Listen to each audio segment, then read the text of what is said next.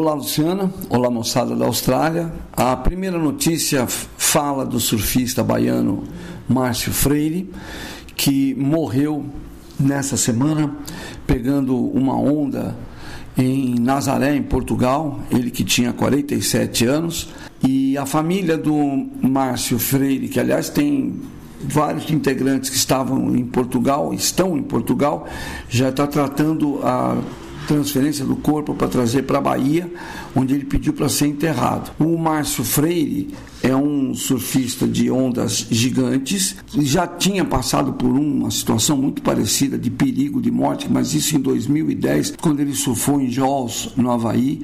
Era um surfista que começou e ficou famoso porque ele pegava ondas gigantes sem usar a ajuda do jet ski, fazia parte de um, um grupo de baianos, entre eles o Danilo Couto, que eram conhecidos como Mad Dogs, foi pegar uma onda, na queda passaram-se mais três ondas, levaram, quando, quando ele conseguiu ser resgatado em Nazaré, foram 40 minutos de, das pessoas tentando ressuscitá-lo, não conseguiu, e aí veio a morrer em Nazaré. E ele já vinha dito numa entrevista, há coisa de duas semanas, numa entrevista a um site aqui em São Paulo, que ele pretendia parar de surfar onda gigante, que ele estava curtindo agora é, surfar ondas menores. E ele só pegou onda em Nazaré dessa vez porque ele foi para o aniversário do pai dele em Portugal. Então, como a família estava em Portugal, ele falou: Bom, vou aproveitar e vou entrar. Né? O surfista português, o, o Nick Von Rupp, deu uns detalhes assim sobre eles, que estavam todos eles na água, eram umas 4 horas da tarde, o Márcio pegou a primeira onda da série, o Lucas Chumbinha que levou de jet ski, mas aí ele sumiu por alguns minutos e a equipe de resgate foi atrás dele e durante três ondas grandes não conseguiram achar o, o, o Márcio. Quando o, Lucas o Chumbinho localizou o Márcio Freire, carregou até pelo jet ski até a praia e aí tentaram ressuscitá-lo. Houve uma demora no resgate, reclamou o Van Rupp dizendo que saíram sete minutos antes da tragédia.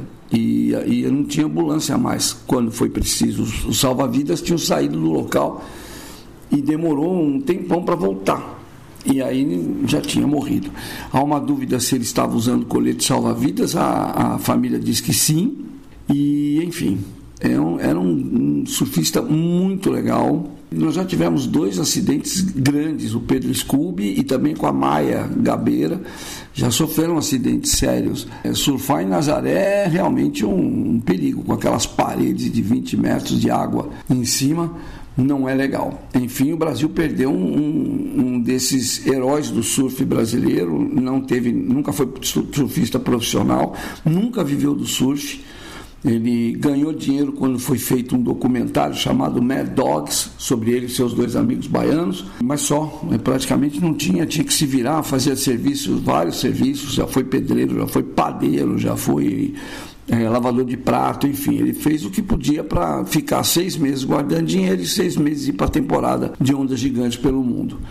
Essa era a vida do, do, do Márcio Freire. Eu conheci, era um cara muito legal, muito simpático era o que a gente chama de soul surfer, né?